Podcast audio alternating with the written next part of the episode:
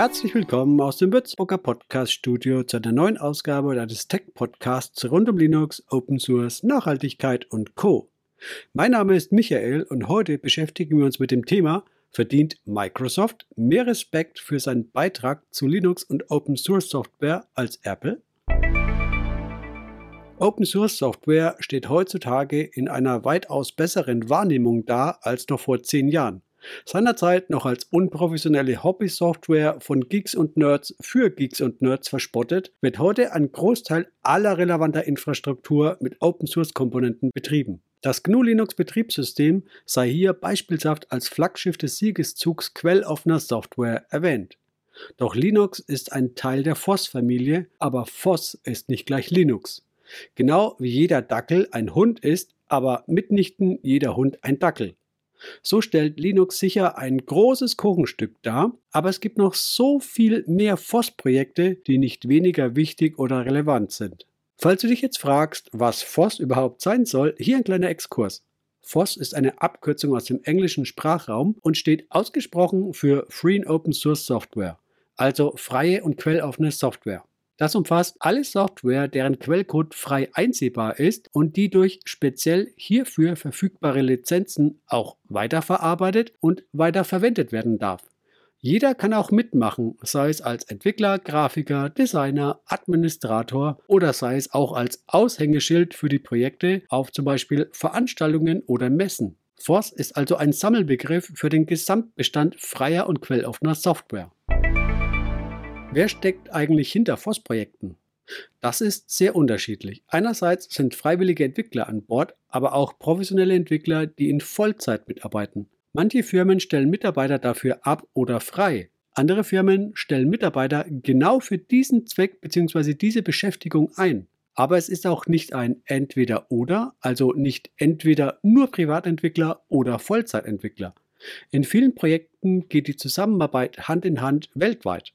Die Entwicklung von Open Source Software kann, aber muss nicht nach dem Follow the Sun Prinzip erfolgen. FOSS-Projekte werden teilweise von gemeinnützigen Organisationen betreut und verwaltet. Hier seien zum Beispiel die Mozilla Foundation, die Firefox betreut oder die Signal Foundation, die den gleichnamigen beliebten Signal Messenger entwickelt, genannt.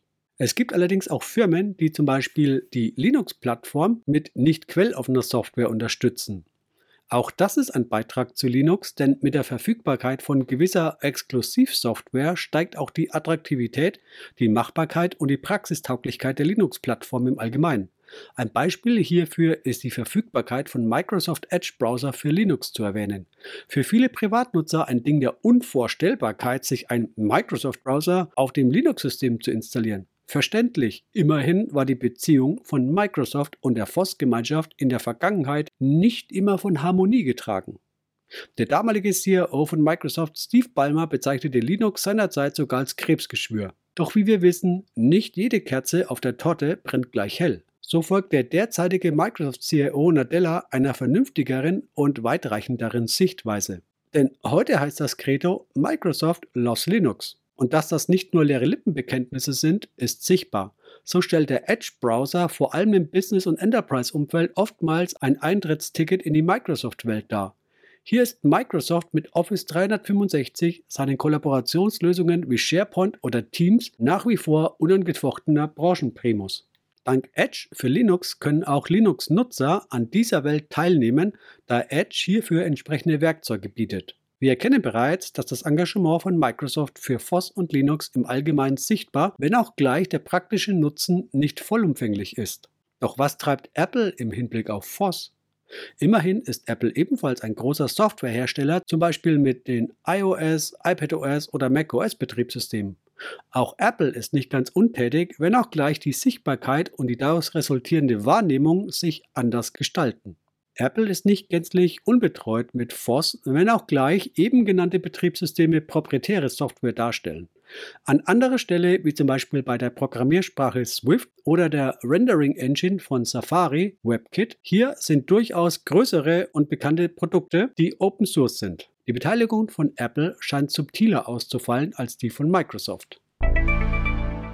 Welches Engagement hat denn Microsoft im FOSS-Umfeld? Microsoft loves Linux. Dieses Credo verkündet bereits, dass Microsoft mit Linux ein großes FOSS-Kuchenstück im Blickfeld hat. Open Source Software wird von Microsoft heute als wichtiges Element und bedeutender Innovationstreiber für die IT angesehen. Die Microsoft Cloud-Plattform Microsoft Azure wird weitreichend im Hinblick auf die Workloads von Open Source gestützt. Alle Produktentwicklungen innerhalb von Azure unterstützen Linux und Windows gleichermaßen. Durch die Übernahme von GitHub möchte Microsoft scheinbar sein Vertrauen in die Entwicklung von Open Source Software Projekten attestieren, indem die Plattform dafür übernommen wurde. Microsoft selbst betreibt eine Übersicht an Features Projects, wie es so schön heißt. Darunter unter anderem Azure SDK, Visual Studio Code, TrueScript, Windows Terminal, PowerShell oder .NET. Welches Engagement hat Apple im FOSS-Umfeld? Wie schon kurz angerissen, Swift und WebKit sind Apples Vorzeigeprojekte, entstammen sie doch der eigenen Feder. Die bekannten Betriebssysteme von Apple sind dank dem sogenannten Darwin-Unterbau ebenfalls zu Teilen als quelloffene Software aufgestellt. Heißt, ein Teil des Fundaments von zum Beispiel macOS, iOS und iPadOS ist ebenfalls als FOSS veröffentlicht. Doch nicht alle Komponenten sind frei und was nicht im Rahmen des Darwin-Unterbaus freigegeben ist, bleibt vollständig unter Apples Kontrolle. Apple unterhält aber nicht nur FOSS-Projekte, sondern unterstützt auch durch Mitarbeit andere Projekte, wie zum Beispiel Kubernetes, die Datenbank Apache Cassandra, die Compiler-Architektur LLVM Clang, Apache Spark, Netty und Apache Solar. Wie schaut es mit der Verhältnismäßigkeit Investieren in FOSS und Profitieren von FOSS aus? Die Verhältnismäßigkeit zwischen Geben und Nehmen ist schwer zu ermitteln, ohne den kompletten Quellcode inklusive aller Zusatzkomponenten analysiert zu haben. Fakt ist, die proprietären Betriebssysteme Windows und macOS sind nicht frei von Open Source Software. So nutzt macOS zum Beispiel den NXU-Kernel, aber auch WebKit, die Datenbank Foundation DB sowie Apache, OpenLDAP, OpenSSH, OpenSSL oder CAPS. Für Windows hingegen werden unter anderem die plattformübergreifende Entwicklungsumgebung .NET, Edge Browser, der auf der quelloffenen Rendering Engine von Chromium aufbaut, oder PowerShell zu nennen. Ob die beiden Unternehmen nun mehr von den anderen FOSS-Projekten in ihre Betriebssysteme aufnehmen, als sie in Form von Patches und dergleichen zurückgeben, kann von außen nicht qualifiziert bewertet werden. Dies hängt vielleicht auch vom Einzelfall ab. Beispielshaft könnte es sein, dass das Entwicklerteam von PowerShell oder Visual Studio mehr gibt als nimmt, als zum Beispiel das Windows Kernel Team. Eine gesicherte Information ist dies jedoch nicht, sondern nur eine Annahme. Beantworten könnten dies nur Microsoft und Apple. Da, Hand aufs Herz. Derzeit macht es den Anschein, als sei Microsoft mehr bei der Stange als Apple, was das Zurückgeben zu Force im Allgemeinen angeht. Apple ist weiterhin bestrebt, seine lukrative Produktpalette weiterhin als möglichst geschlossenes Ökosystem zu halten. So gibt es zum Beispiel iTunes weiterhin nur für Windows, nicht für Linux. Unter macOS längst aufgelöst und die Funktionen auf verschiedene andere Apps wie Finder oder Music aufgeteilt, dümpelt iTunes auf Windows-Basis weiterhin hinterher. Für Linux scheint Apple hier nichts übrig zu haben. So kann man sein iPhone oder sein iPad auch weiterhin nicht mit Linux sichern oder synchronisieren. Safari gibt es ebenfalls nicht für Linux. Apples ehemalige iWork Office Suite ist exklusiv für macOS und iPadOS bzw. iOS verfügbar. Final Cut Pro nur für macOS, Motion nur für macOS. Das sind nur einige Beispiele. Apple Music Client für Linux? Fehlanzeige. Während Apple selektiv FOSS-Projekte unterstützt, wird Linux von Apple links liegen gelassen. Microsoft schlug hier vor einiger Zeit einen deutlich abweichenden und Linux-freundlicheren Kurs ein. Natürlich gibt es jetzt nicht alle Microsoft-Apps für Linux. Auch wurde mit dem Ende von Microsoft Teams für Linux scheinbar eine Kehrtwende vollzogen. Doch wie wir wissen, mag der Anschein bislang durchaus trügerisch sein. Denn statt Teams für Linux auszuschließen, wurde die Teams PWA, das steht für Progressive Web App, vorgestellt. Über den Microsoft Edge Browser kann somit Teams als nahezu native App benutzt werden und das mit einem besseren Funktionsumfang als die bisherige Teams App auf Electron-Basis. Fairerweise muss man aber auch erwähnen, dass die Teams PWA auch für Google Chrome unterstützt wird, also nicht nur Edge exklusiv. Aber Microsoft unterstützt nicht nur verschiedene FOSS-Projekte, sondern tut auch merklich etwas für Linux. Denn Linux als Desktop-Lösung erhält somit erstmalig die Möglichkeit, vollumfänglich in den Microsoft Cloud-Kosmos einzusteigen. Bei Unternehmen ist die Microsoft 365-Lösung oftmals der Standard. Dank Edge für Linux wird nicht nur Teams unterstützt, sondern auch das Cloud Office von Microsoft und somit auch die Kollaborationsmöglichkeit auf Basis der Microsoft Cloud-Umgebung. Office-Dokumente können nun auch mit Linux-Nutzern geteilt und von ihnen über das Online-Office in Echtzeit zusammen bearbeitet werden. Vielleicht für Privatanwender mit LibreOffice total uninteressant, aber für Firmen mit Linux Desktop durchaus ein Gamechanger. So kommen wir am Ende dieser Podcast-Folge zu der Frage, ob Microsoft nicht vielleicht mehr Respekt für seine Unterstützung für FOSS und Linux verdient als Apple. Wir wollen nicht Äpfel mit Birnen vergleichen, dennoch überragt das Engagement von Microsoft das von Apple für mich als Linux-Nutzer deutlich. Der Beitrag von Apple zu verschiedenen FOSS-Projekten ist löblich und gut.